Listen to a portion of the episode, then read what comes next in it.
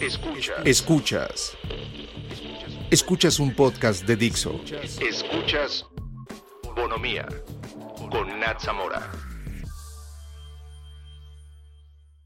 Hola a todos, bienvenidos a un episodio más de Bonomía. Mi nombre es Nat Zamora, espero estén teniendo un excelente día. Yo como siempre feliz de estar aquí un domingo más. El episodio de hoy me emociona mucho porque va a ser un poco diferente, más tranqui, más personal, más chisme. Hace unos días les dije por Instagram que si aún no me siguen es arroba bonomía podcast que para cerrar esta cuarta temporada iba a responder sus preguntas. La verdad no tenía ni idea de cuántas iban a hacer o si iba a poder hacer todo un episodio de esto, pero llegaron muchas preguntas, todas muy interesantes, pero más que eso fueron muy lindas. Entonces, gracias por su buena onda, lo aprecio muchísimo y me motivan a seguir haciendo lo que más me gusta. Entonces, empecemos. ¿Qué consejo le darías a una niña que está empezando en el feminismo? Algo que les he contado varias veces es que yo entré al feminismo un poco sin querer. Siempre me consideré feminista, pero creo que tenía una idea muy alejada de lo que realmente es. Entonces, cuando estuve en mi primera conferencia feminista, era muy difícil para mí no querer refutar lo que esta morra estaba diciendo porque me estaba rompiendo todo el esquema de lo que yo pensaba que era este movimiento. Entonces, en vez de abrir mi mente y escuchar lo que ella tenía que decir y más adelante de forma personal evaluar qué tanto resonaba conmigo, directamente me fui a contradecirla.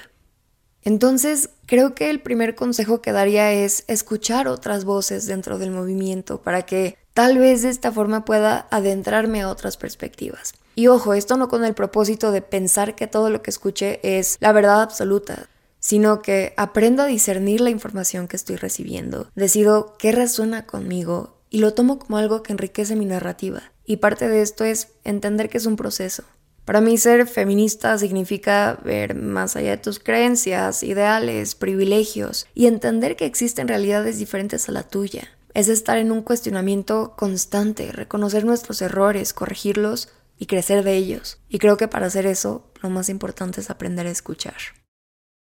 ¿Cómo elegiste la carrera que vas a estudiar? Toda la vida dije que iba a ser cineasta y de hecho en el primer episodio de Bonomía dije algo como siempre he tenido clara cuál es mi vocación. Por supuesto que no, eh, creo que me faltaba recorrer más camino para tomar esa decisión. Ahora voy a estudiar psicología. Hubo varias cosas que influyeron en mi decisión en prepa tuve muchas experiencias comunitarias y ejercicios de espiritualidad, de introspección que me encantaban. Y me enseñaron tantas cosas que creo que hasta esos aprendizajes los llegué a traer aquí y tal vez de alguna forma fue lo que moldeó mi contenido. Algunos de los temas que toco en Bonomía tienen cierta cercanía con la sociología y la psicología, y aunque me encanta la idea de contar historias, me di cuenta que no necesariamente necesitaba estudiar cine para hacerlo, y que si estudiaba psicología iba a poder tocar con mayor profundidad los temas que me apasionan y usar ese conocimiento para crear herramientas que ayuden a otras personas. ¿Cómo sé cuando una amistad o relación amorosa se está tornando en algo tóxico? Esta es una pregunta un poco complicada porque nadie nos enseña cómo querer o cómo mostrar afecto o cómo ser buena amiga o novia. Son cosas que vamos aprendiendo a lo largo de nuestras vidas y en relaciones generalmente nos vamos a ir a lo que nos es familiar, a lo que conocemos. Si yo a lo largo de mi vida he recibido cariño y afecto basado en celos, por dar un ejemplo, en el momento en el que vuelva a recibirlo, no voy a identificarlo como tal. Voy a decir, ah, esto es cariño y afecto. Y aunque nosotros por fuera podamos observarlo y decir como, hey, estás en una relación tóxica, sal de ahí, la otra persona tal vez no lo ve con tanta claridad. Entonces creo que es muy fácil decir que alguien está en una relación conflictiva. Cuando se trata de ti, es mucho más complicado notarlo. Pero creo que es cuando notas de sentir bien. En una relación de cualquier tipo habrá desacuerdos y posiblemente roces o conflictos, pero la clave está en cómo los resolvemos. Y si me pidieran describir el sentimiento general de la relación, ¿qué diría? Porque en una relación no debería existir manipulación, posesión, culpabilidad, sabotaje, deshonestidad. Cuando estás en una relación sana, la otra persona respeta tus límites, no te hace sobrepensar lo que dices o haces, se emociona por tus logros, te acompaña en momentos desafiantes, es empática, te llena de energía linda, tienen una buena comunicación.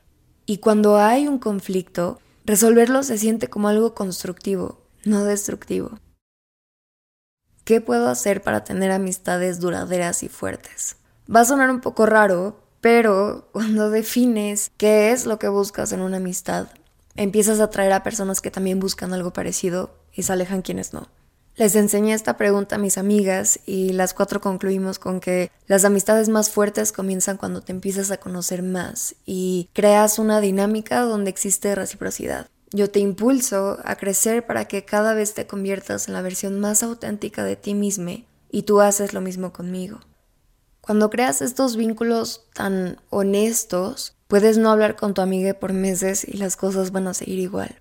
Entonces, por ejemplo, yo en cuarentena me di cuenta que para mí son importantes las amistades donde puedo encontrar complicidad, confianza, seguridad.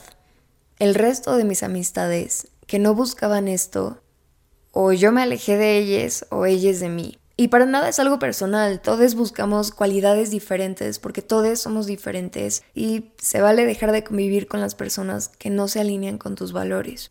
Y siento que esto fortaleció el vínculo con el resto de mis amistades, porque aunque no seamos iguales, no estemos buscando exactamente lo mismo y no seamos 100% compatibles con todo, porque es imposible. Las cosas que yo valoro en una amistad también las valora la otra persona. ¿Crees que estamos destinados a encontrar esa mitad o a esa persona especial para enamorarnos y vivir el resto de nuestra vida? Porque a veces siento que simplemente no lo estoy y pues tal vez mi destino sea estar conmigo. Esta pregunta me encantó Creo que últimamente se han abierto varios espacios para cuestionar el amor romántico, para poco a poco comenzar a deconstruir estas ideas culturales y sociales de cómo se ve el amor y cómo tengo que vivirlo. Y la idea de encontrar a esa mitad o al amor de tu vida, siento que es poco realista por muchas razones. Creo que a lo largo de tu vida te topas con muchos tipos de amor aunque tal vez no sea como el de las películas o los libros o las canciones que nos hacen idealizar tanto al amor romántico. Por eso no creo que estemos destinados a pasar el resto de nuestras vidas junto a una sola persona.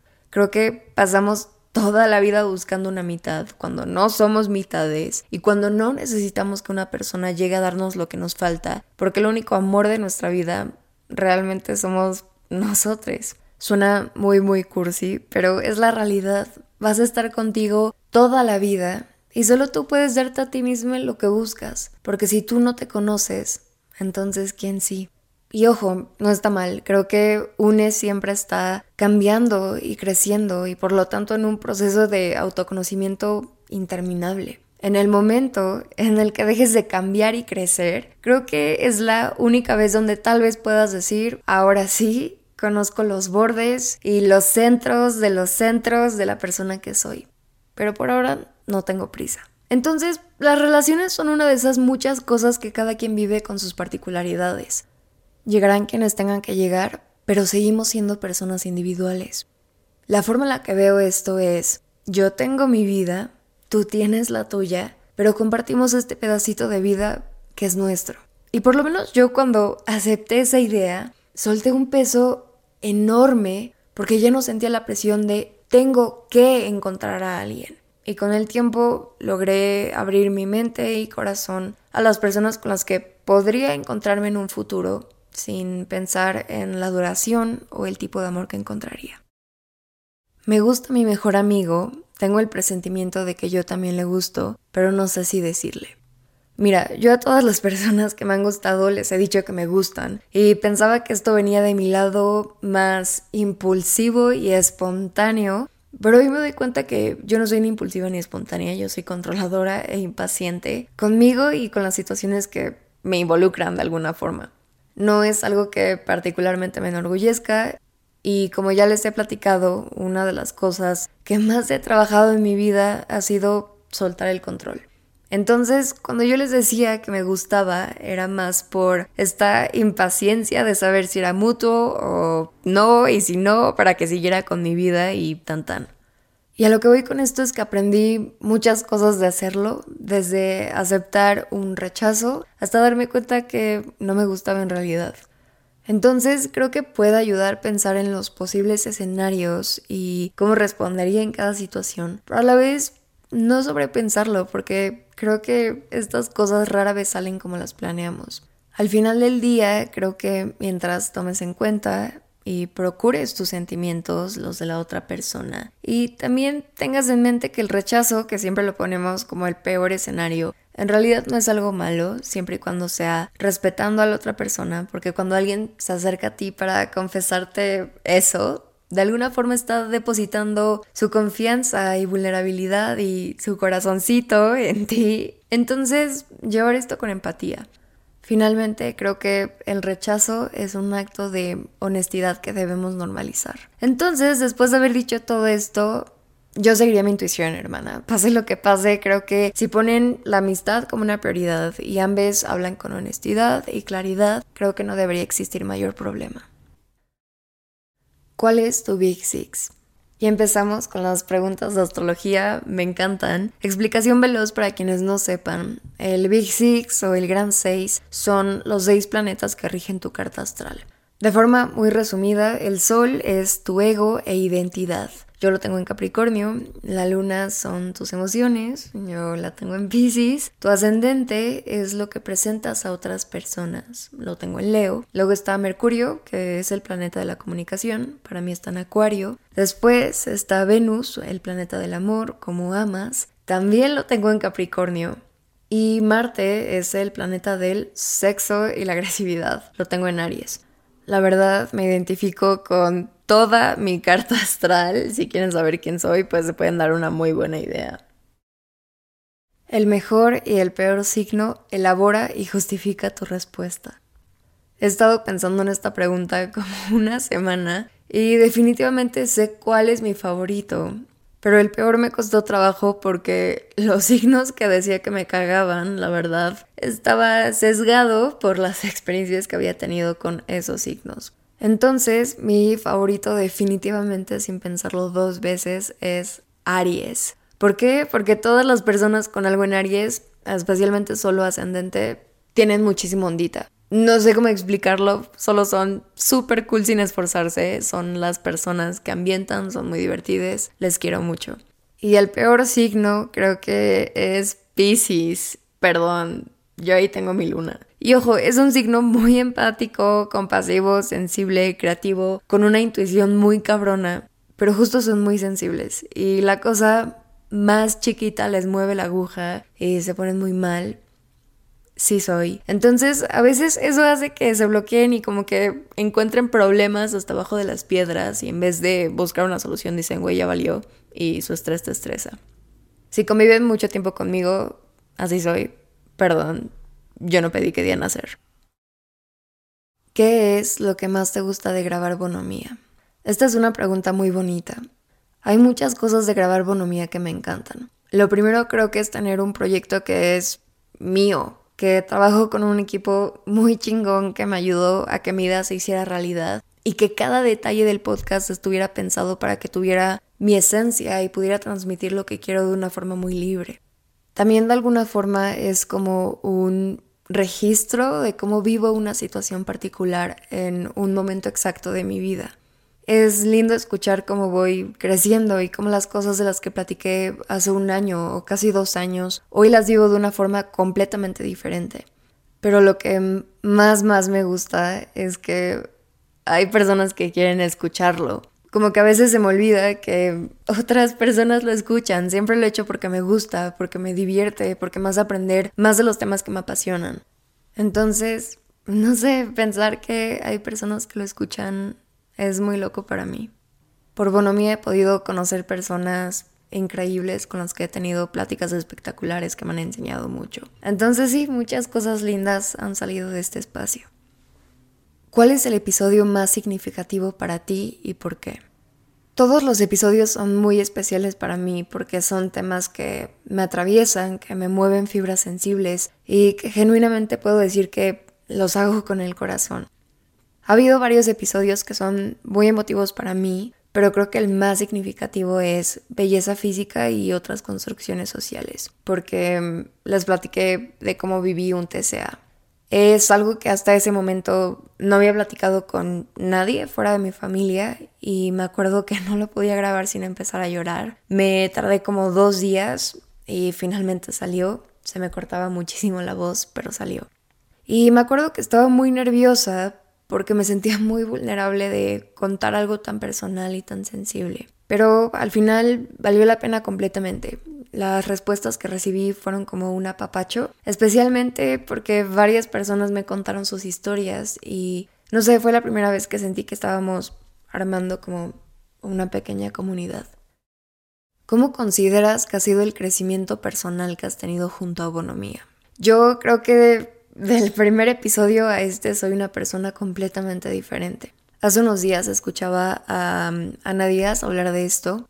Cuando llevas tiempo haciendo contenido de cualquier tipo, de repente ves o escuchas lo que hiciste hace un año y dices, mm, no, ¿qué es esto? Y digo, eso es una perspectiva exageradamente fría y crítica pero lo que les decía hace rato es muy bonito ver cómo has crecido, cómo has cambiado, cómo has mejorado, cómo poco a poco te estás acercando a una versión más auténtica de ti y que tiempo después otra vez vas a poder ver ese cambio. Y digo, eso de la parte superficial, lo más notable, pero el crecimiento personal que he tenido durante este año y medio definitivamente ha sido para adentro. Gracias al podcast me he animado a salir más de mi zona de confort he aprendido a confiar más en mí, en mi trabajo y hacer las cosas que a mí me gustan sin pensar en no hacerlas por lo que alguien más podría opinar. Digo, obvio, cuando estoy grabando no paro de pensar que mi abuelo me escucha decir groserías y locuritas, pero ni hablar. A lo que voy con esto es que hay veces donde tenemos ideas espectaculares y no las ejecutamos por pena o por miedo de lo que vayan a decir otras personas.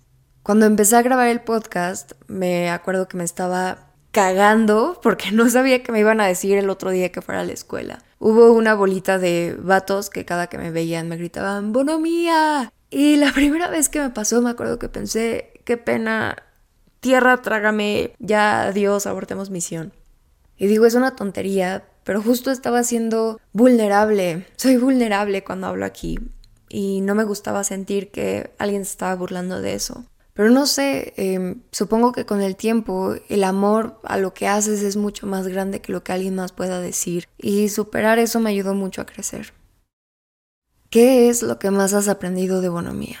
He aprendido a ser más amable conmigo. Es algo que ya les había platicado alguna vez. Suelo ser exageradamente crítica conmigo y no de forma constructiva. Solita me meto el pie mucho. Entonces, algo que he aprendido y que sigo aprendiendo es a tomarme todo con más calma, darme chance de descansar, trabajar a mi propio ritmo y hacerlo por gusto, no por obligación. Era lo que platicaba con Mitch hace unos episodios. La cultura de productividad nos hace trabajar hasta que nos sintamos agotades física y mentalmente para sentir que estamos haciendo algo. Entonces, el podcast me ha ayudado a poco a poco romper este patrón. ¿Cómo puedo hacer ejercicio si no tengo motivación? Durante mucho tiempo yo tuve una relación amor-odio con el ejercicio. Ya les he contado, estuve muchos años en un equipo de natación, tuve un entrenador muy conflictivo. Entonces, cuando me salí, no podía ni ver una alberca y bueno, me disparó muchas otras cosas. Tiempo después, mal hecho, hacía ejercicio solo por el miedo a engordar. Y pues mi contexto era estar saliendo de un TCA en un entorno inundado de ideas gordofóbicas, cultura de dietas y toda esta presión de alcanzar un ideal de belleza física. Entonces, durante mucho tiempo vi el ejercicio desde una perspectiva de restricción y compensación obligarme a hacer ejercicios que ni siquiera me gustaban con el propósito de compensar. Esto también es parte de una deconstrucción, empezar a ver el ejercicio como una celebración de lo que tu cuerpo puede hacer y no como un castigo por lo que comiste.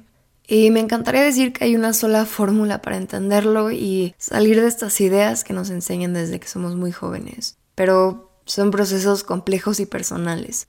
Hay una pregunta que me hizo una maestra justo cuando ya no quería seguir nadando, pero me daba miedo dejar el equipo porque llevaba años haciéndolo y pensaba que era lo único que sabía hacer y si ya no lo hacía, no sabía que seguía para mí. Y me dijo, cuando te preguntes por qué haces algo y no sepas responder, es señal de que tienes que cambiar algo. Y lo cambié platicando de mis preocupaciones, depurando las cuentas que seguía en redes sociales, acercándome a personas que tenían una visión real y neutral sobre el ejercicio y la comida, que son inclusives, que celebran la diversidad de cuerpos. Empecé a cuestionarme cómo me sentía, qué necesitaba, por qué hacía lo que hacía. Y me di cuenta que a mí no me gusta estar en un gimnasio y que me gusta hacer ejercicio para escuchar mi música, para soltar lo que traigo del día o de la semana, para estar conmigo, para sentirme más fuerte, para divertirme. Esto es lo que yo quería. Lo otro no funcionaba para mí. Entonces creo que la pregunta que me haría más bien sería, ¿por qué no me motiva a hacer ejercicio? Porque no he encontrado uno que me guste, porque lo veo como una obligación, porque lo hago por alguien más. ¿Qué consejo le darías a una chique que no esté pasando un buen tiempo? Digo, esto es más yo, pero creo que cuando no le estás pasando bien, más que te digan algo, quieres que te escuchen y que empaticen con lo que sea que está pasando en tu vida. Muchas veces no nos acordamos de lo que nos dicen, nos acordamos de cómo nos hicieron sentir. A mí me costaba mucho trabajo abrirme con otras personas porque tengo algo que le llamo el complejo de yo solita puedo. Con el tiempo he aprendido a ser más vulnerable y a no sentirme menos de lo que sea por mostrar ese lado de mí, y menos cuando lo estoy haciendo con alguien en quien confío.